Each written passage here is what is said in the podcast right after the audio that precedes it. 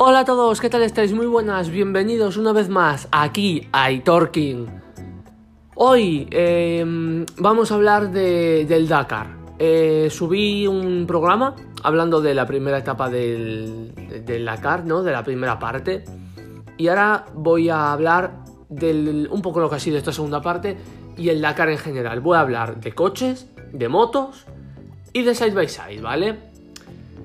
Em, vamos a hablar de todo eso, así que... ¡Comenzamos! Bueno.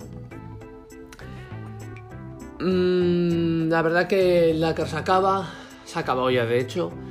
Todo llega y todo pasa, ¿no? Me lo he pasado muy bien este año. Eh, en mis historias de Instagram he estado subiendo todos los días reposteando, podríamos decir, las publicaciones de, de John Barreda y de Carlos Sainz y luego al final las que subía la propia cuenta del Dakar, ¿no? Y me lo he pasado muy bien.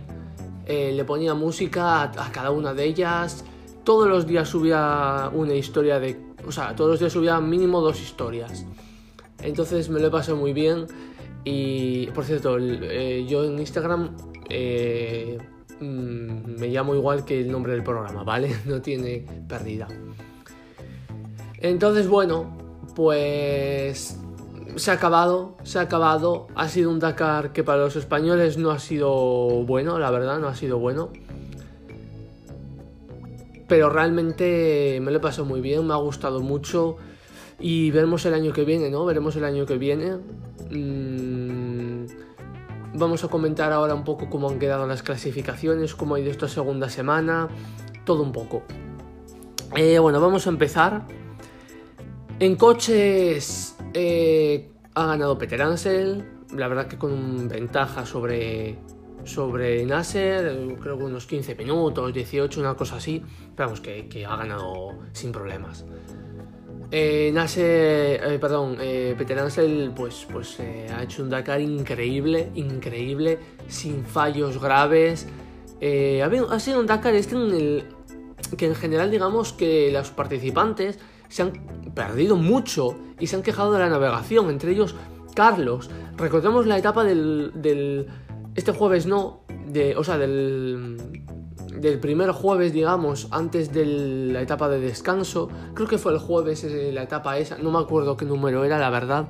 Debía de ser la 4 o la 5, en la que mm, estuvieron dando vueltas unos cuantos coches en, en, eh, en, una parte allí del tramo, ¿no? Estuvieron dando vueltas allí en una olla, estuvieron dando vueltas como si fuera un parking. Parecía aquello un parking y se perdieron el 90% de los participantes en esa etapa. Eso es algo increíble, que se puede perder uno, se pueden perder dos, pero que se pierdan el 90%... Eh, ha sido un Dakar complicado, que el propio Carlos ha reconocido y Lucas Cruz han reconocido que, mm, que ha sido un, un Dakar complicado porque la filosofía del roadbook digamos que era distinta, han tenido que adaptarse a este nuevo roadbook les ha costado, ¿no? Por eso han perdido tanto tiempo. Luego el problema de los frenos que tuvieron eh, pues en la penúltima etapa o en la antepenúltima etapa eh, les, les, terminó por, por quitar todas sus opciones, ¿no? En Peter Ansel no ha tenido problemas, eh, tuvo un problema en la etapa maratón después del descanso, pero nada, sin ningún problema lo solventó, le arreglaron la pieza, era un brazo de la suspensión, o sea que ningún problema para Stefan que, que vuelva a ganar otro Dakar, es el número 14, es increíble lo de este hombre con, con el Dakar, eh, por algo le llaman Messi Dakar, ¿no? Y enhorabuena, la verdad que yo me alegro, quiero decir. Prefería que ganara Carlos, por supuesto, pero no me disgustó que, que lo ganara Peter Ansel. Bien. Nasser quedó segundo, tuvo problemas de pinchazos, la verdad. Tuvo problemas de pinchazos. Em, además es que Peter Ansel lo hacía muy bien, porque aguantaba sin ganar las etapas, no ganaba tantas, no ha ganado tantas etapas realmente, aguantaba ahí segundo tal para no abrir pista, lo ha hecho muy inteligentemente, Peter Ansel muy inteligentemente, Y la verdad que ha sido un Dakar en el que mm, se ha merecido totalmente porque eh, no ha tenido problemas graves, no ha tenido errores de navegación, no ha tenido, ha tenido la, sangre fría de, en algún momento que puede estar un poquito más apurado, mm, de apretar cuando tenía que apretar, bueno, en fin, eh, un crack. Y Nasser, pues como digo, problemas con los pinchazos, la verdad, no le ha ido muy bien en ese sentido, pero Carlos le ha ido mal porque, bueno, todos sabemos por qué no, ha acabado a una hora de Peter Em, muchos problemas de navegación sobre todo. La navegación la ha matado porque Carlos al ritmo le tenía. Cuando Carlos no se perdía, mm, tenía ritmo muy bueno. Y yo sinceramente, en esta segunda semana, a pesar de que estaban a 40 minutos, 30 y pico, había etapas en las que yo decía, tengo unas ganas de que empiece porque decía, vamos Carlos, que, que podemos remontar, ¿no? Eh, bueno, yo creo que muchos españoles también estábamos igual, aunque en el fondo sabíamos que, no, era muy difícil y que no tenía pinta de que fuera a ocurrir algo, aunque todo podía pasar, ¿no? Eh, no ocurrió nada a los de arriba y Carlos cuando se quedó sin frenos en ese final de etapa, que ya perdió como otros 22 minutos, una cosa así, eh, ahí ya se acabó. Ahí ya se acabó y ya dije, adiós Dakar, adiós Dakar. Pero bueno, me lo pasado muy bien. En coche, pues esto es lo que nos queda. Comentar mm, lo bien que lo ha hecho Nani Roma. Lo bien que lo ha hecho Nani Roma quedando quinto con un coche que es nuevo. Es un proyecto. El, el ProDrive de BRX es un coche que es un proyecto eh, con un copiloto diferente al habitual. Lo que ha hecho Nania es fantástico. Ha quedado quinto. Eh, eh, su compañero Sebastián Loeb, con el mismo coche, tuvo un problema muy grave que casi le hace abandonar. No abandonó porque el equipo le dijo que, siguiera, porque al ser un coche nuevo, a ellos les interesaba que rodara la mayor cantidad de kilómetros posibles. Eh, pero si no se hubiera retirado, casi seguro. Em, y, Roma no ha tenido ningún problema, ningún problema. Este coche pinta muy bien. Y el que ha hecho Nani, eh, para quitarse el sombrero, la verdad. Fantástico Nani. Pasamos ahora a motos, donde no hubo suerte con Barrera, no hubo suerte. Eh, abandonó, abandonó cuando quedaba una etapa. Eh, se quedó sin gasolina, pero no estaba bien físicamente porque el día anterior había tenido un accidente muy fuerte, se había quedado medio inconsciente, había estado un poco aturdido los kilómetros posteriores al accidente, no estaba bien. De hecho subió una foto eh, a Instagram desde el hospital. No estaba bien Joan, pero aún así lo ha hecho bien, lo ha intentado, ha ganado varias etapas y mm, ole por, por Joan, ¿no? Mm, la... Eh, ¿Cómo se llama? La categoría de motos la ha ganado Kevin Benavides con Honda porque Toby Price se cayó, Toby Price se cayó, se fracturó la clavícula y em, tuvo que abandonar, pero obviamente no. Entonces, eh, doblete para el team Honda con Kevin Benavides en la, en la, en la primera posición. Y destacar Laia Sanz. Laia Sanz consiguió acabar el, ya no tanto por la posición, sino por el simple hecho de acabar. Lo que ha hecho Lara, Laia perdón, es increíble. Estaba muy mermada físicamente, no se encontraba bien. A medida de que pasaban las etapas se encontraba peor, pero ahí aguantaba, aguantaba con, con Em, con fármacos, ¿no? Estaba pues, mal físicamente, estaba tomando antibióticos y aguantaba y aguantaba y aguantaba y ahí está, ¿no? Acabando el Dakar con problemas físicos, pero aguantando el tipo y fantástico Laia, fantástica. Eh, bueno, esto es lo que nos ha deparado un poquito la, la categoría de motos. Mm, Kevin Benavides ganó y su hermano, Luciano Benavides, cayó y tuvo que abandonar. De hecho, el propio Kevin, pero fue esto hace eh, dos, cuando quedaban tres o cuatro etapas para el final, y dijo Kevin que, no, lo sabía, que se enteró cuando llegó a meta de que se había caído su hermano. Entonces, bueno, eh, los Benavides, digamos, han ganado este Dakar, ¿no? personificado en la figura de Kevin, pero bueno. Y ahora pasamos a Side by Side, donde, como dijimos, no tuvo suerte Cristina Gutiérrez.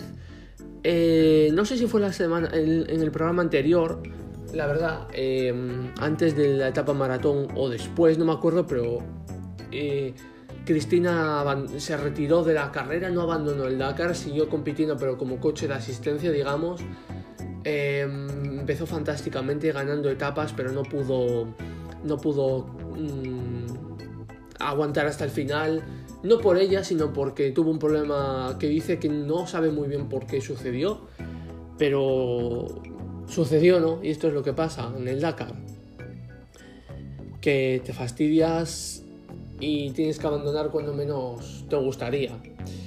Pero bueno, lo ha hecho muy bien Cristina aún así. Eh, dando la cara. Gerard Farrés tampoco ha tenido suerte em, con esos problemas que tenía, que, limitaban la velocidad del coche a 80 km por hora. Y como comprenderéis, pues el 80 km por hora, eh, pues no. Eh, para un Dakar, pues no. Entonces el Dakar lo ha ganado Cornejo en la categoría de side by side. Enhorabuena al chileno, estarán contentos en su país. Y bueno, eh, esto es lo que nos ha deparado también un poco la etapa de, la categoría de Side by Side que me diga. Repasando un poquito, hemos estado en este programa que ya llega a su fin.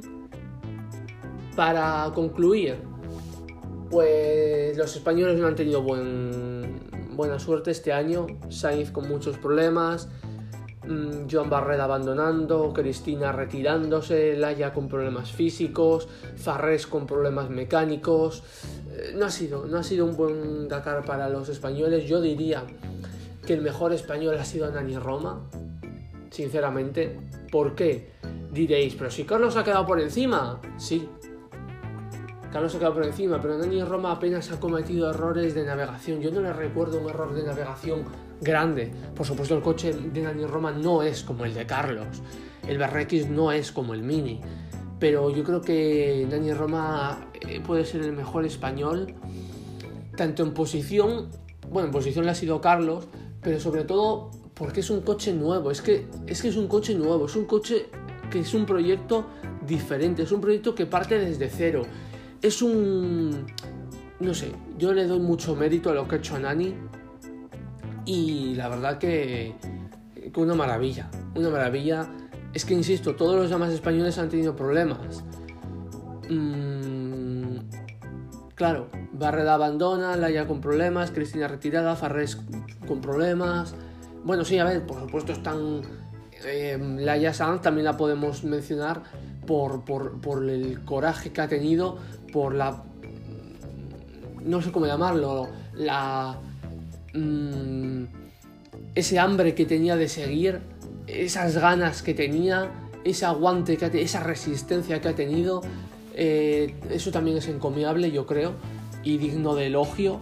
Entonces, eh, fantástica Alaya, también en ese sentido. Y Isidre Esteve también muy bien, ¿no? Mm, ahí ha estado, ha estado bien. Ha habido etapas en que ha acabado más cansado, eh, pero también muy bien Isidre. Pero yo me quedo con Nani por, este, por esto que os digo, ¿no? Por, bueno, por la complejidad que tenía este reto del Dakar 2021 para, para Nani. ¿Sorpresas ha habido? Pues bueno, eh, a ver, en coches yo creo que no, porque mm, la cosa iba a estar entre Peter, Nasser o Carlos. Para mí ha habido la sorpresa negativa de todos los problemas que ha tenido Carlos. Ha sido un Dakar pues malo para él, ¿no? Bueno, eh, el año pasado ganó, este año no ha podido ser. Aún así ha quedado tercero, que sube, sube al podium. Pero bueno, podría entrar dentro de las quinielas, ¿no? Que ganara Peter Ansel. Mm, lo de Roma, eh, perdón por si soy pesado, pero lo de Roma para mí es una grata sorpresa por cómo, por todo, por lo que he dicho, ¿no? Por lo que he dicho. En motos, pues sí que me ha sorprendido la, el abandono de Barreda. La verdad tuvo mala suerte con, con el accidente ese que tuvo que le dejó tocado.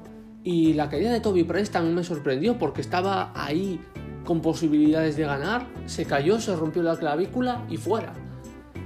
Curioso también, cuanto menos, ¿no? Eh, ya, em, sorprendente que de repente se caiga Price y sí, sí, sí, sorprendente. Y luego en Side by Side, pues bueno, tal y como empezó Cristina, yo creo que ninguno nos podíamos esperar el, el final que tuvo, retirándose de la carrera y bueno, siguió en pista, insisto, no como coche de asistencia, pero no, no pudo seguir. También eh, em, darle la enhorabuena a pilotos ya como Antonio Hinojo. Eh, la verdad que lo ha hecho muy bien, muy bien Hinojo. Pilotos como Isidre Esteve, que le mencioné antes, Laia Sanz, en fin, todos los españoles estamos muy orgullosos de que sigáis representando a España ¿no? Eh, por el mundo y en mejor o peor posición, realmente cada uno sabe los objetivos que tiene, las metas que se ponen en función de, pues de las posibilidades que tienes, ¿no? Eh, mm, lo importante en este Dakar, a no ser que tengas un coche ganador, a no ser que tengas un proyecto con mucho dinero, un proyecto tipo, pues, una grande superficie, por así decirlo, ¿no? Como el Nasser o Carlos, eh, es muy difícil ganar.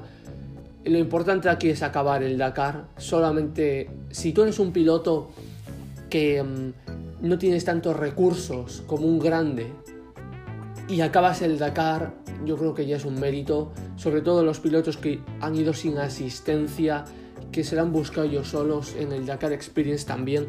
Mencionar eh, la gratísima sorpresa que ha supuesto la categoría de clásicos, de coches clásicos, ha sido yo creo que un absoluto éxito, eh, muy bonita, muy chula, con muchos españoles.